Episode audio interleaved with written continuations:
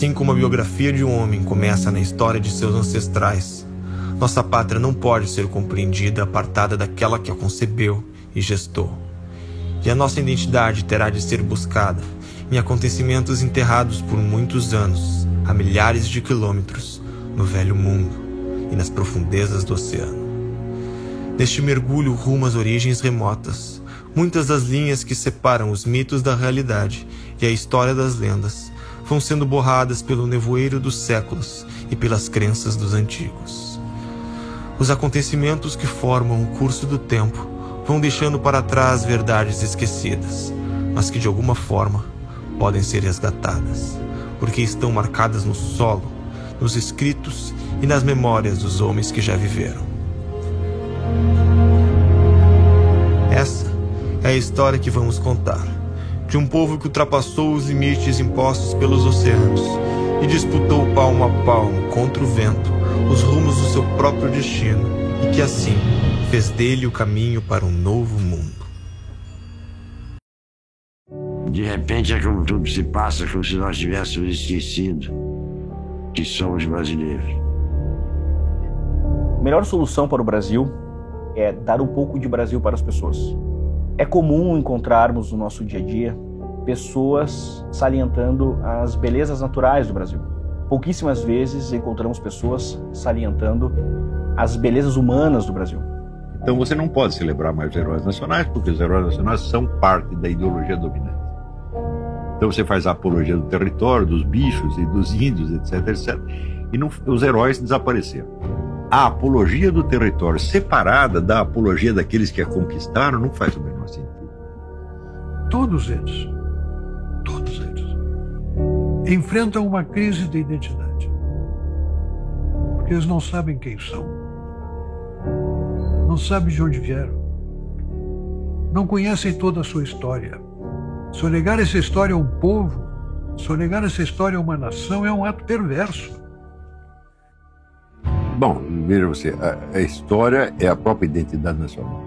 O que é identidade nacional? É a memória coletiva de feitos realizados em comum que dão às pessoas um senso da retaguarda das suas próprias vidas, da origem dos seus valores, sentimentos, etc, etc. O ser humano não foi feito para ele ser, cada um que nasce, ser um novo Adão no paraíso, que surge do nada, ele surge pronto e se faz a si mesmo. Isso é absolutamente impossível para o ser humano. Você vê, de todas as espécies animais, aquela que mais depende do aporte da geração anterior é o ser humano. E quando você amplia a memória pela história, você se sente não mais um ser que nasceu, digamos, há uma década, duas décadas, três décadas atrás. Você se sente um ser ligado à humanidade. Você é um ser humano e você faz parte dessa história inteira. Você não faz só parte da tua história. Todos os instrumentos de que ele vai dispor para lutar pela sua vida, para fazer a sua vida, ele recebe do que? Um negócio chamado cultura. Então, cultura é o conjunto dos bens intelectuais acumulados. Se isso não é passado para ele, ele não sabe onde está. Ele está perdido no espaço e no tempo. Na medida em que nós vamos aprendendo, ou seja, aprendendo a participar do mundo e herdando esses valores civilizacionais, a história está entre eles, né? Nós vamos desenvolvendo cada vez mais, inclusive, a nossa capacidade de afirmar aquilo que em nós é único.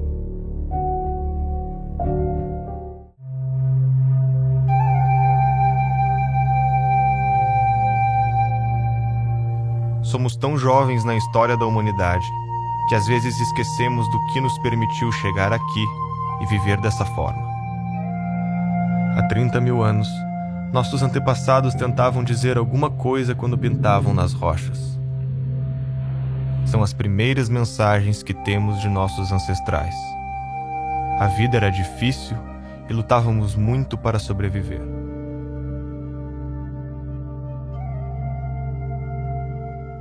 os humanos não sabiam onde estavam. Imprevistos como animais selvagens e o frio faziam parte de um dia a dia incompreendido. O mundo era um lugar aberto e desconhecido, onde nossa chance de sobrevivência parecia baixa. Alguns de nós fizeram o que parecia impossível. Aprenderam a olhar para o futuro quando viam as estrelas, prevendo o clima e a migração dos animais Graças a essa incrível descoberta, a humanidade teve uma oportunidade única: entender o ambiente à nossa volta. Começamos a plantar, domesticamos animais e estabelecemos um lar. Pela primeira vez na história, os humanos paravam de fugir e de passar fome. Tínhamos mais do que podíamos carregar. A escrita nascia para mudar a nossa história. Decidimos registrar ideias e acontecimentos. Era uma forma de transcender o medo da morte.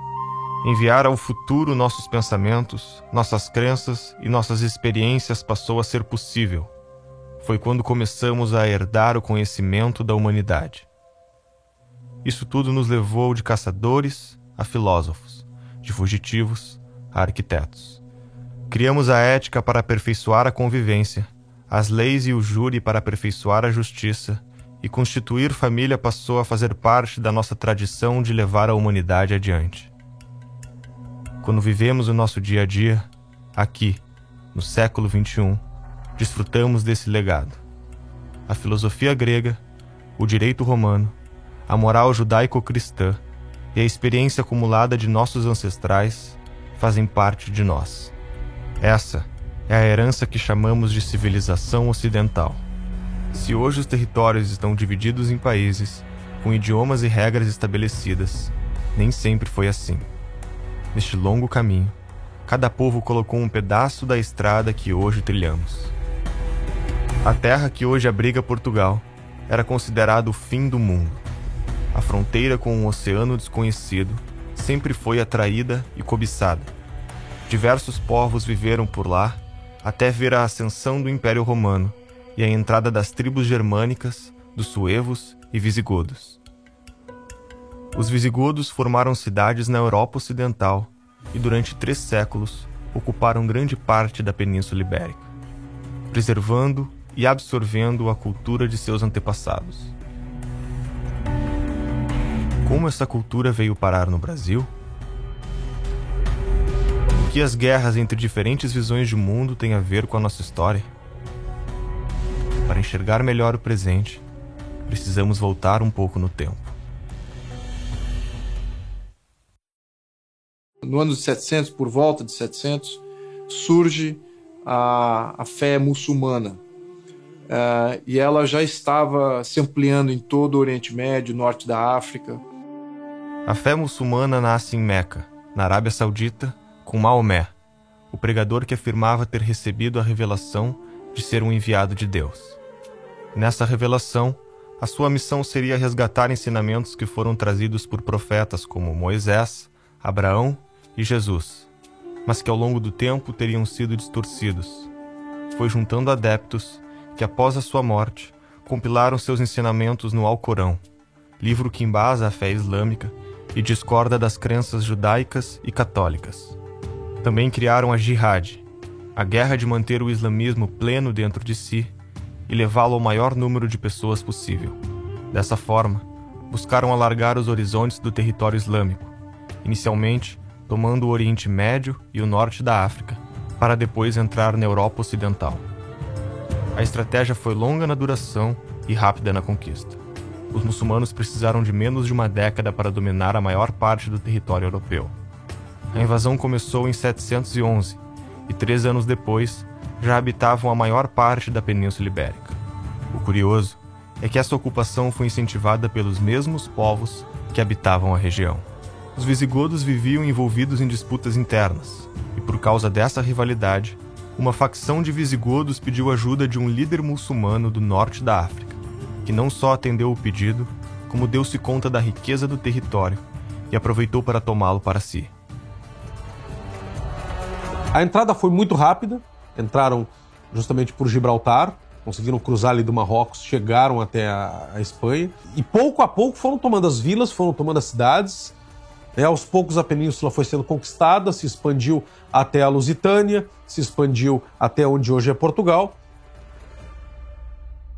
as teorias que os historiadores uh, levantam quanto à facilidade da invasão foi porque, em primeiro lugar, o reino visigótico não deixava que as populações de origem romana tivessem acesso a armas ou ao exército.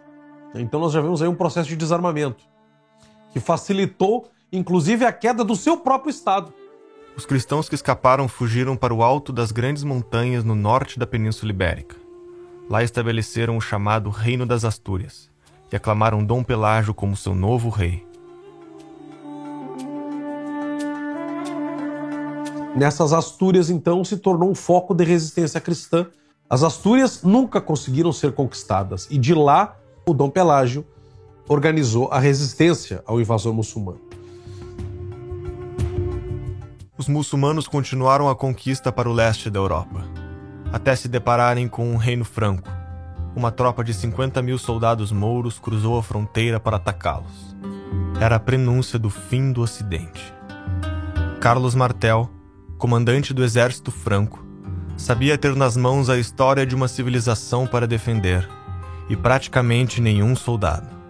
Convenceu a igreja a financiar o treinamento de cavaleiros, estudou as formações dos antigos gregos para resistir pela disciplina e aceitação de morrer pela causa.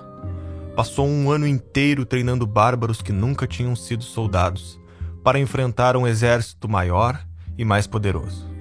No dia 10 de outubro de 732, milhares de soldados estavam na linha de frente de uma guerra santa. Foi na Batalha de Poitiers que Carlos Martel fez lembrar os antigos espartanos, na sua resistência e coragem, saindo vitorioso. Para a maior parte dos historiadores, essa era a última chance de resistência do Ocidente.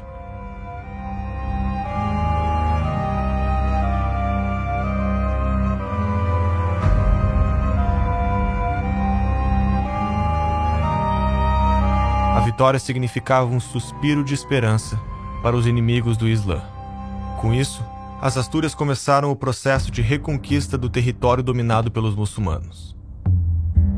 Até que houve uma grande batalha em 722, a Batalha de Covadonga.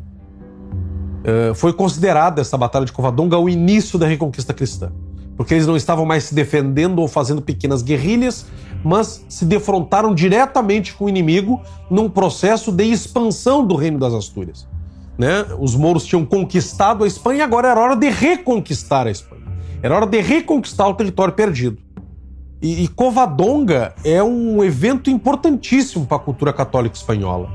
Né? Dom Pelágio é considerado justamente um grande herói, não só porque ele resistiu e se organizou nas Astúrias, mas que porque foi um herói vencedor em Covadonga. Né? Várias batalhas, várias guerrilhas que foram sendo travadas foram, foram vencidas pelos asturianos, pelo moral que eles ganharam na vitória em Covadonga. Quando você observa uma sociedade islâmica, você tem tudo diferente. Tudo diferente. Todos os valores são diferentes desse daí. E Portugal passou por um tempo por domínio islâmico, tá? E aí você percebe que alguns valores islâmicos a gente pegou não só na linguagem, a gente tem alface, algumas palavras com al, algodão é alcudum, palavras que vêm do árabe, mas a gente tem também alguns valores. Por exemplo, quando a gente tem organização militar. A organização militar, como disse, do, cristã, ela era mais de um cavaleiro querendo se tornar digno, querendo se destacar, se auto-sacrificar por uma causa maior no campo de batalha. Enquanto que os islâmicos tinham uma visão mais coletivista, mais organizada. E aí os, os Portugal e Espanha aprendem, eles mantêm o heroísmo cristão e aprendem as técnicas islâmicas. Porque primeiro eles apanharam, né? O Islã, se você observar o mapa, eles pegam a Península Ibérica quase toda, fica um pequeno pedaço de resistência e depois eles vão reconquistando.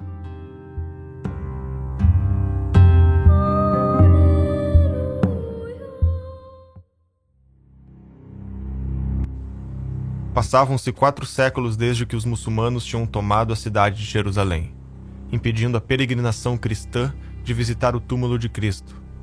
A vida ocidental nessa época parecia derrotada e sem esperanças. Em cada volta que dá à terra, a fé deixa de existir. O temor ao Senhor não mais prevalece entre os homens. A justiça desapareceu do mundo e a violência toma conta das nações. A mentira, a traição e a perfídia pairam sobre nós. A virtude não existe mais e hoje é algo sem valor. O mal reina em seu lugar. Se voltássemos no tempo, até o século XI, seria difícil acreditar em nossos olhos. A Europa parecia uma região amaldiçoada. Os governos centrais não eram organizados e as monarquias ainda engatinhavam repletas de grandes castelos, que roubavam e guerreavam entre si.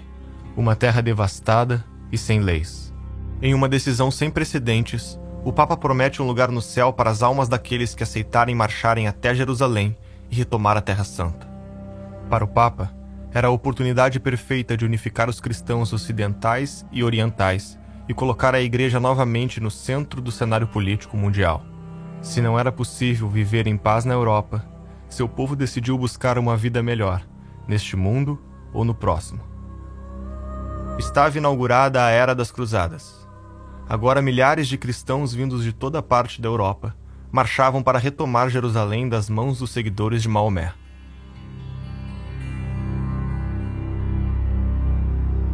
Que foram as cruzadas? Foram uma resposta parcial e tardia à maior agressão imperialista que a, Europa já havia sofrido. Você vê que nem, nem os romanos fizeram tanta devastação quanto os muçulmanos fizeram. Porque os romanos, pelo menos, quando Roma invadia um lugar, invadia um país, imediatamente transforma todo mundo em cidadão romano e você tinha todos os direitos. Né? E o romano se adaptava às religiões locais. Ao contrário, você tem lá sua religião local, uma divindade esquisita, o romano pegava, botava aquilo no panteão em Roma e falava, bom, essa aí mais uma religião está valendo. Quer dizer, quem inventou o multiculturalismo foram os romanos. Né? E os muçulmanos, ao contrário onde eles invadiam, você tinha a opção. Você se converte ao Islã agora, você aceita a autoridade islâmica, ou tem duas hipóteses. A primeira é você morrer, e a segunda é você virar um cidadão de segunda classe, que não pode praticar sua religião em público, não pode nem falar dela em público. Você não pode exercer este posto, aquele posto, aquele posto, aquele posto. Tá o que quer que você ganhe? Nós vamos tomar metade de impostos, e é assim por diante. As cruzadas se iniciaram para para resgatar a terra de Canaã, porque ela havia se tornado uh, de uma fé hegemônica, que era na questão islâmica. As cruzadas foram, foram um grande sucesso no início, conseguiram expulsar os exércitos sarracenos e libertar Israel, libertar Jerusalém. Com a Terra Santa reconquistada, surgiram massas de peregrinos marchando em busca da paz espiritual. Mas o caminho até Jerusalém era para poucos. Além de frequentes assaltos, haviam constantes ataques de exércitos muçulmanos ao longo do percurso. Todo peregrino cristão uh, que quisesse ir para a terra de Canaã, Israel, tinha seu caminho impedido.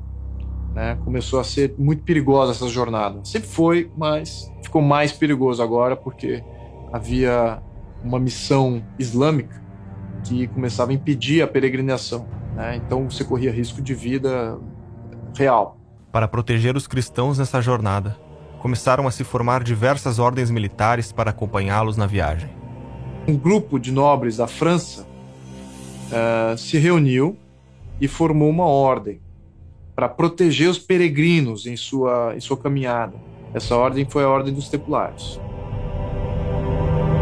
A ordem seria reconhecida oficialmente pelo papado, ganhando isenções e privilégios, como o poder de se comunicar diretamente com o Papa.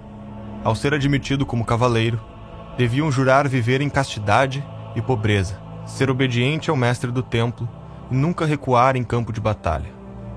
Conquistou grande popularidade e cresceu rapidamente, tanto em membros como em poder. Para defender as riquezas dos peregrinos durante as cruzadas, criou um mecanismo de depósito e saque, que tornou-se o embrião do sistema bancário. Eles tinham, eram religiosos e tinham um voto de não recuar no campo de batalha. Porque eram um terror dos, dos muros. A ordem poderia ajudar muito, esse novo exército está se formando, poderia ajudar muito na Constituição de Portugal.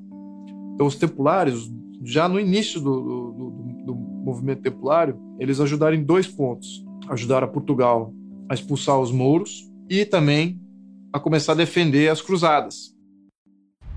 Em uma das incursões que os cristãos faziam nas terras tomadas por mouros, um pequeno exército comandado por Afonso Henriques foi surpreendido e encurralado pelos muçulmanos. O conflito era inevitável e a chance de sobrevivência quase inexistente. Segundo os historiadores, dez vezes superiores aos portugueses. Segundo os documentos da época, foi neste momento que o comandante Afonso Henriques jura ter tido uma visão onde Cristo aparece e profetiza sua vitória, entregando a missão de espalhar a fé pelos quatro cantos do mundo. Afonso Henriques venceu a batalha e foi aclamado o primeiro rei de Portugal. Fato ou lenda, o milagre de Ourique marcou de tal forma o imaginário português que se tornou presente na bandeira de Portugal e no espírito aventureiro dos próximos séculos. Então, os portugueses consideram esse, esse documento como sendo o a certidão de batismo de Portugal. Aí nasceu Portugal. São as fronteiras mais antigas da Europa hoje em dia.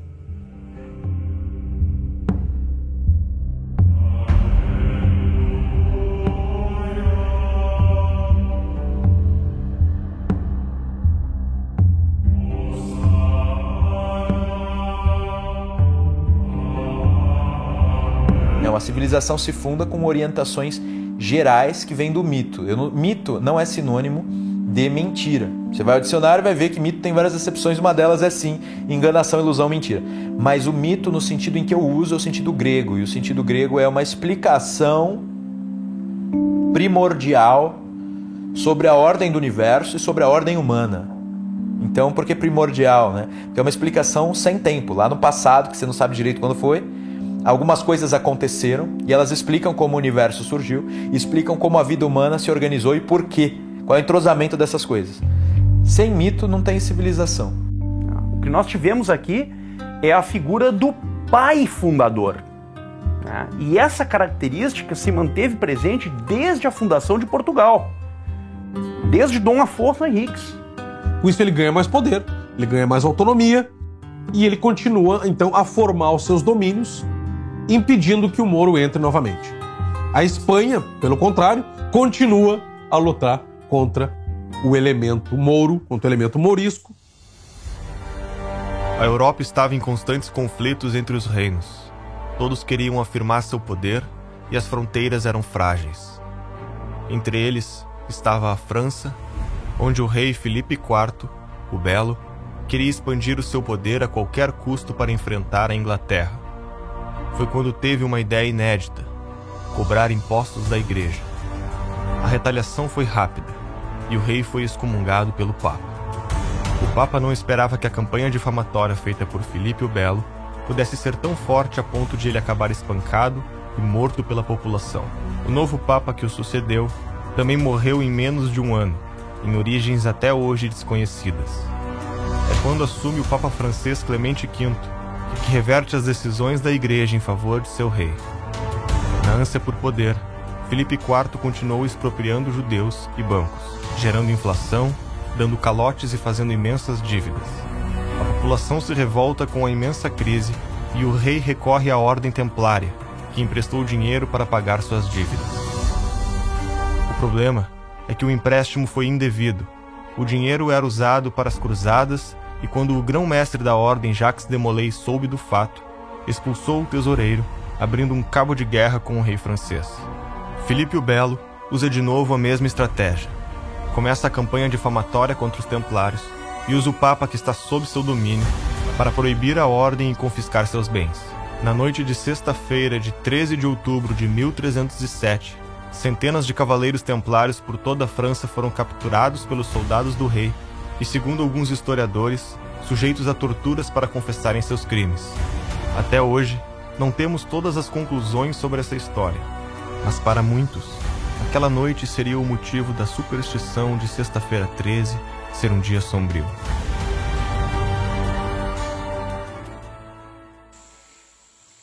Templários é um problema muito ambíguo, porque é, sabe, os templários que foram, inventaram, por exemplo, a letra de câmbio, né?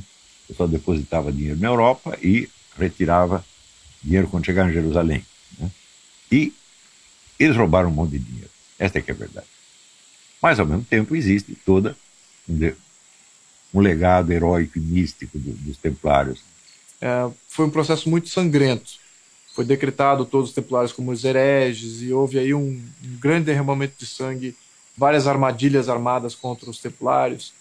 E então, enfim, foi uma ordem aí que poderia ter trazido grandes avanços para a Europa, mas estava ali sendo sufocada pela ganância é, e tirania de um dos seus soberanos que se sentia ameaçado.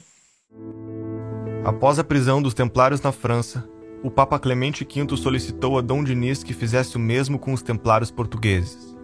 O rei não atendeu o pedido do Papa. Um único país não atendeu essa bula de uma maneira contundente. Esse país foi Portugal. Portugal reconhece o valor da ordem e dá salvo-conduto e abrigo a essa ordem. Do legado de Dom Dinis, fundador da Universidade de Coimbra, talvez nenhum ato tenha sido mais impactante do que a hábil manobra política que entraria para a história. Quando foi extinta a Ordem Templários, infelizmente, o rei de Portugal pediu que em Portugal a ordem continuasse. Porque a ordem, é, os cavaleiros da Ordem Templária, que são os grandes defensores da fé e das cruzadas, da Terra Santa, etc. O rei de Portugal, Dom Dinis, ele se apressa em criar novas ordens e pedir ao Papa que transfira os bens dos templários para eh, o seu governo, para, digamos assim, o governo destas ordens. E então o rei Dom Dinis cria a Ordem de Cristo. Então ela vai continuar em Portugal, mas com o nome Ordem de Cristo. A firme postura do rei de Portugal levou o Papa a incluir uma cláusula em sua bula, abrindo exceção para Portugal e seus aliados sob a transferência dos bens da ordem. E aí é que se explica um monte de coisas né, da nossa história. É, como que um país tão pequeno, que foi que era Portugal, como que esse país de repente avançou e se tornou um grande conquistador dos mares. Como que esse país, de repente, é, era o país, era o país do qual saía todos os maiores navegadores durante um bom período. Este corpo de elite resolveu uma necessidade vital para a consolidação e o fortalecimento do Estado português. Entrosada com a esfera política da coroa, alargaria os horizontes do reino, conduzindo à expansão de Portugal pelos mares.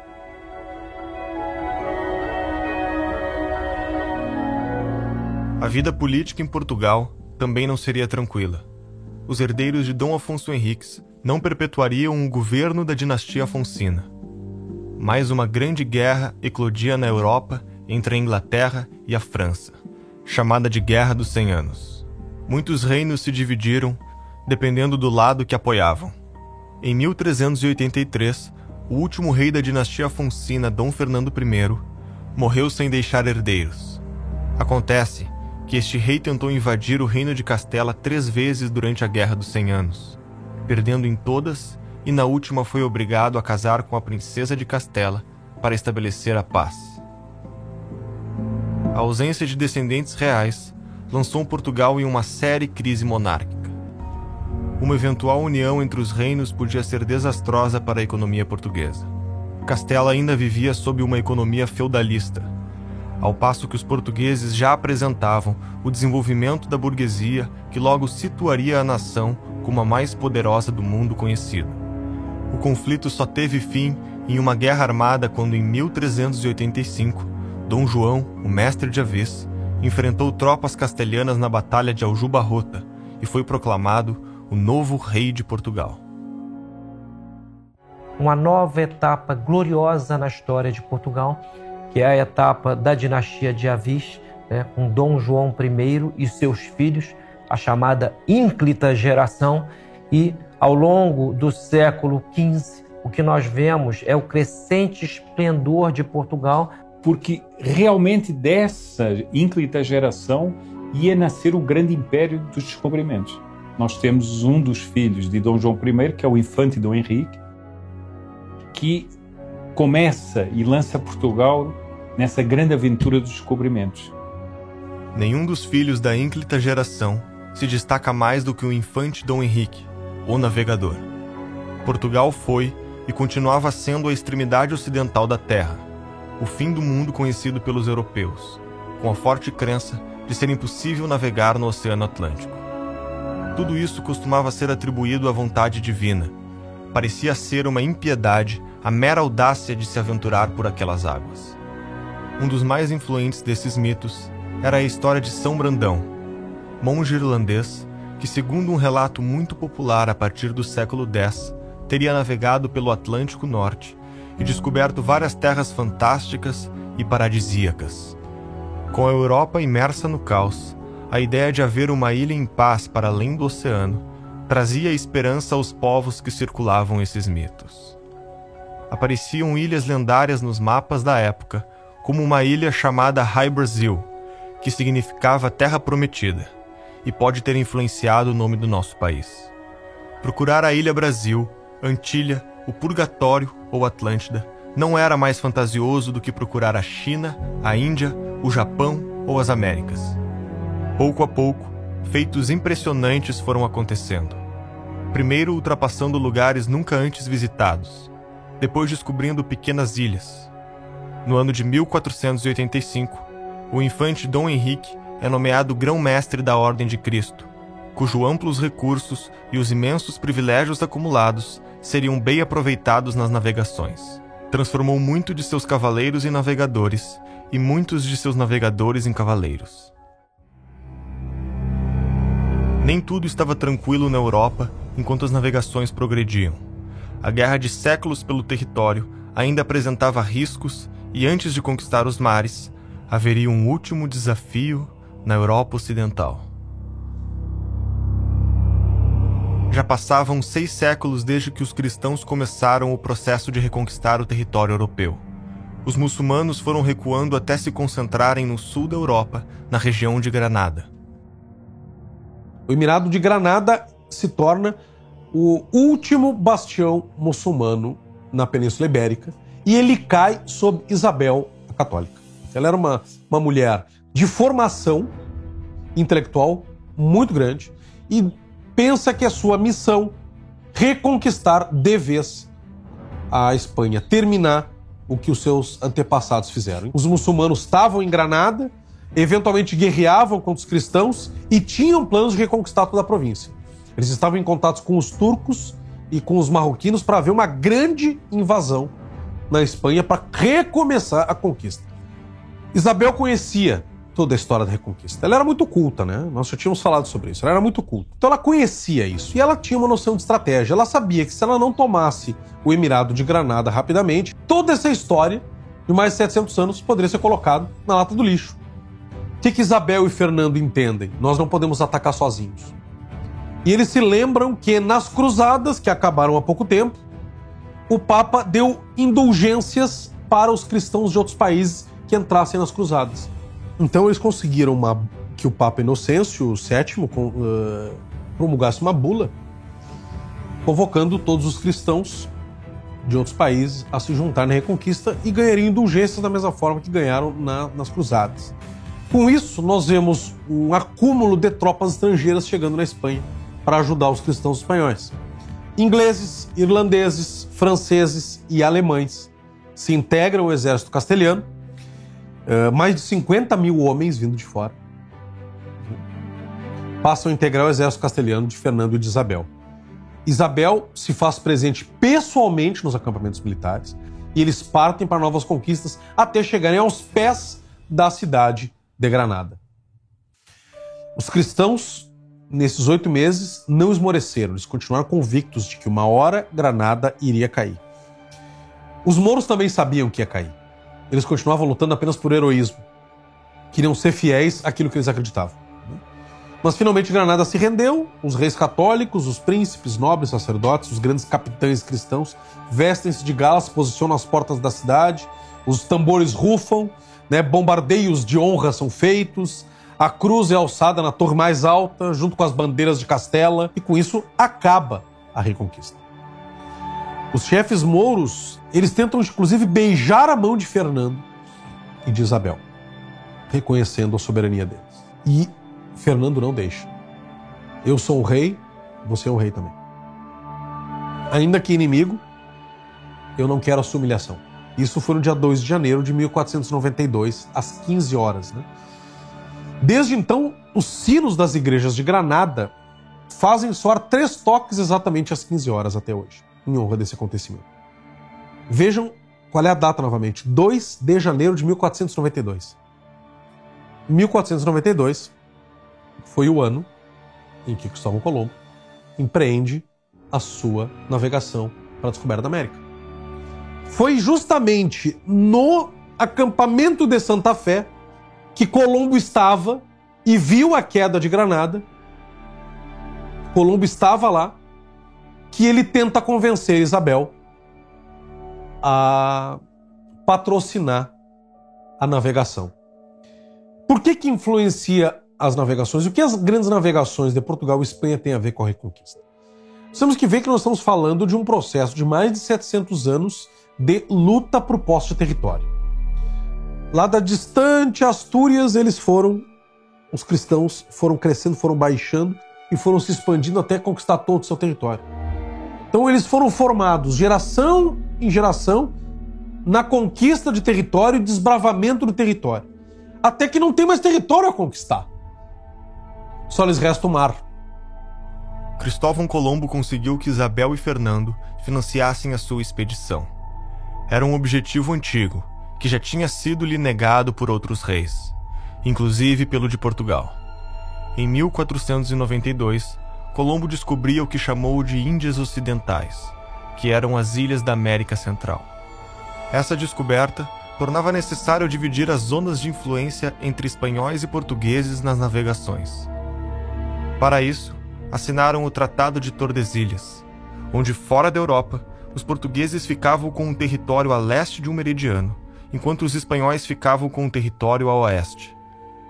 Até então, só uma pequena parte da área dividida pelo tratado havia sido vista pelos europeus, sendo dividida apenas no papel. Imediatamente após a primeira viagem de Colombo, vários exploradores navegaram na mesma direção. Mas eles já tinham noção de que havia algo do outro lado do Atlântico, a tal ponto que quando houve os tratados entre a Espanha e Portugal, eles insistiram que a, a linha demarcatória fosse fez 70 milhas mais ao oeste, de onde veio o Tratado de Tordesilhas. Mas eu não, não, não, não aceito, não concordo que se despreze o imenso valor que este país tem por ter nascido do esforço político e técnico de um povo, de um pequeno território, que foi a primeira nação organizada da Europa, localizado num canto da Península Ibérica e que, numa determinada época de sua trajetória, dividiu o mundo em duas partes. Uma era dela e outra era da Espanha. Tinha poder, tinha cacife político para isso. E conseguiu isso através do empenho do seu povo. Povos que nunca antes tinham se visto estavam prestes a se encontrar. No ano de 1497, Portugal envia Vasco da Gama para encontrar uma rota até as Índias, contornando pela primeira vez a África. Três meses após partir, a frota que comandava já estava navegando em águas até então desconhecidas para os europeus. Em Moçambique, tiveram que se passar por islâmicos e quase tiveram seus navios roubados, até que finalmente, dez meses depois, a frota alcançou o destino indiano e estabeleceu a Rota do Cabo, deixando o caminho aberto para a Índia. Na hora de regressar, navegaram contra o vento, e trechos da viagem que duraram apenas 23 dias agora demoravam 132. Metade da tripulação pereceu, e das embarcações e dos 148 navegadores que estavam lá, só duas delas, totalizando 55 homens, voltaram para Portugal.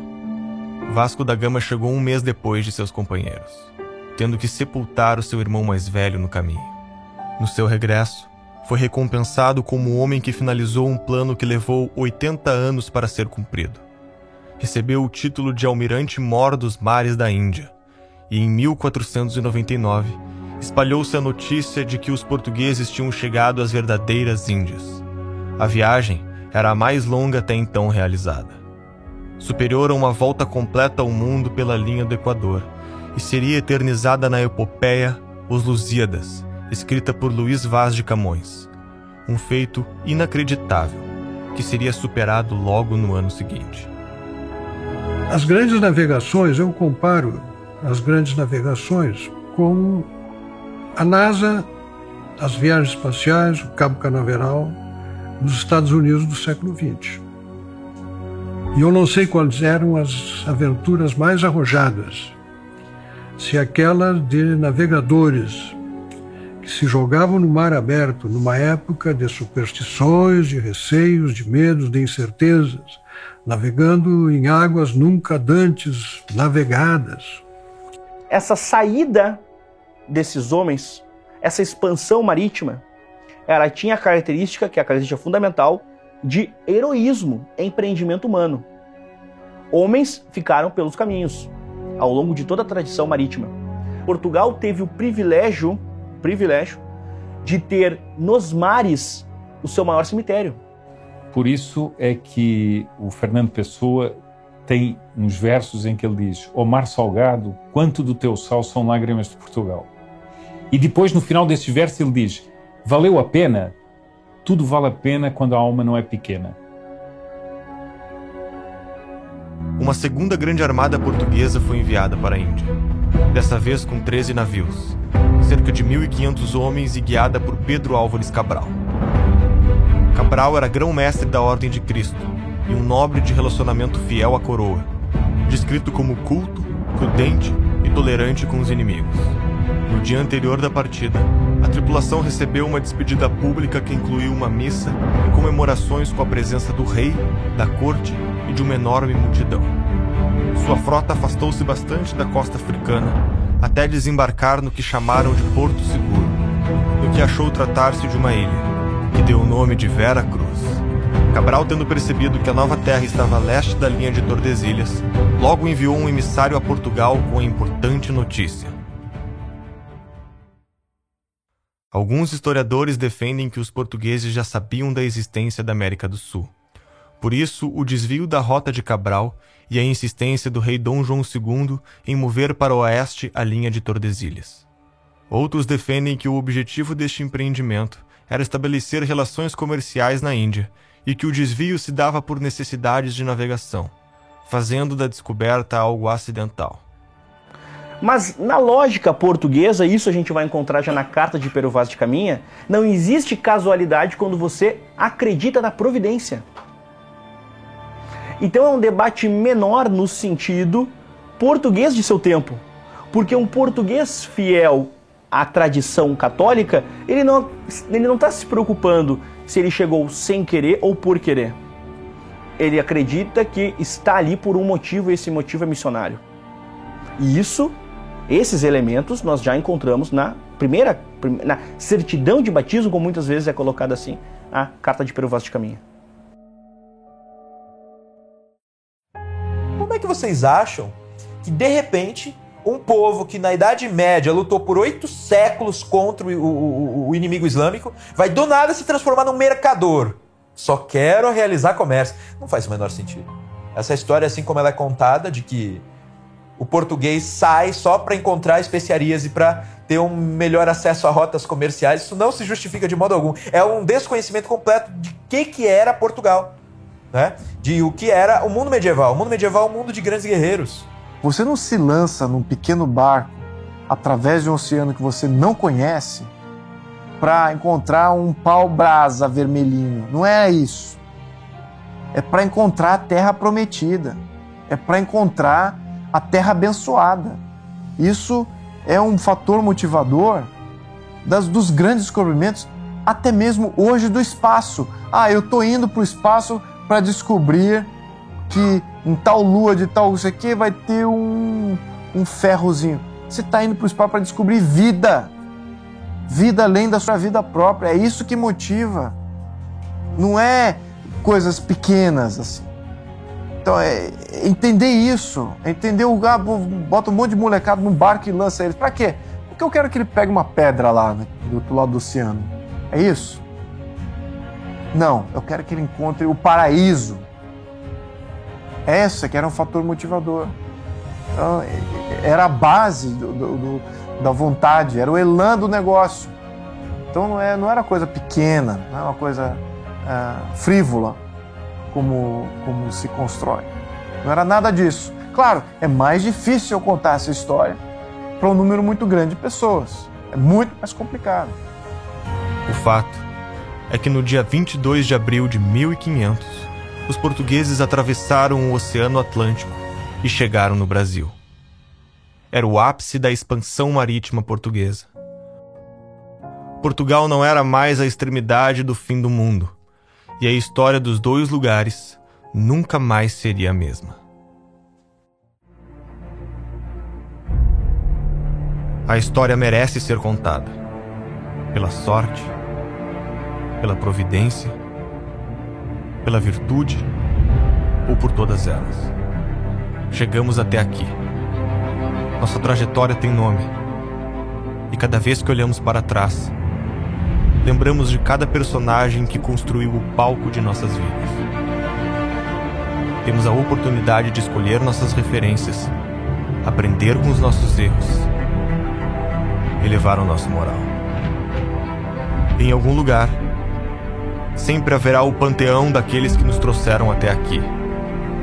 Lá estão as paixões, os méritos, os sacrifícios e todo o heroísmo da humanidade.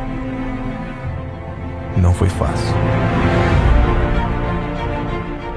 A preservação desse lugar cabe a nós não podemos deixar que roubem os degraus da nossa civilização. E sempre que estivermos perdidos e sem saber para onde ir, eles estarão lá, de braços abertos, para nos contar tudo o que sacrificaram para dar um passo além do que parecia possível. Não se trata apenas de não esquecermos de onde viemos se trata de não esquecermos para onde estamos indo.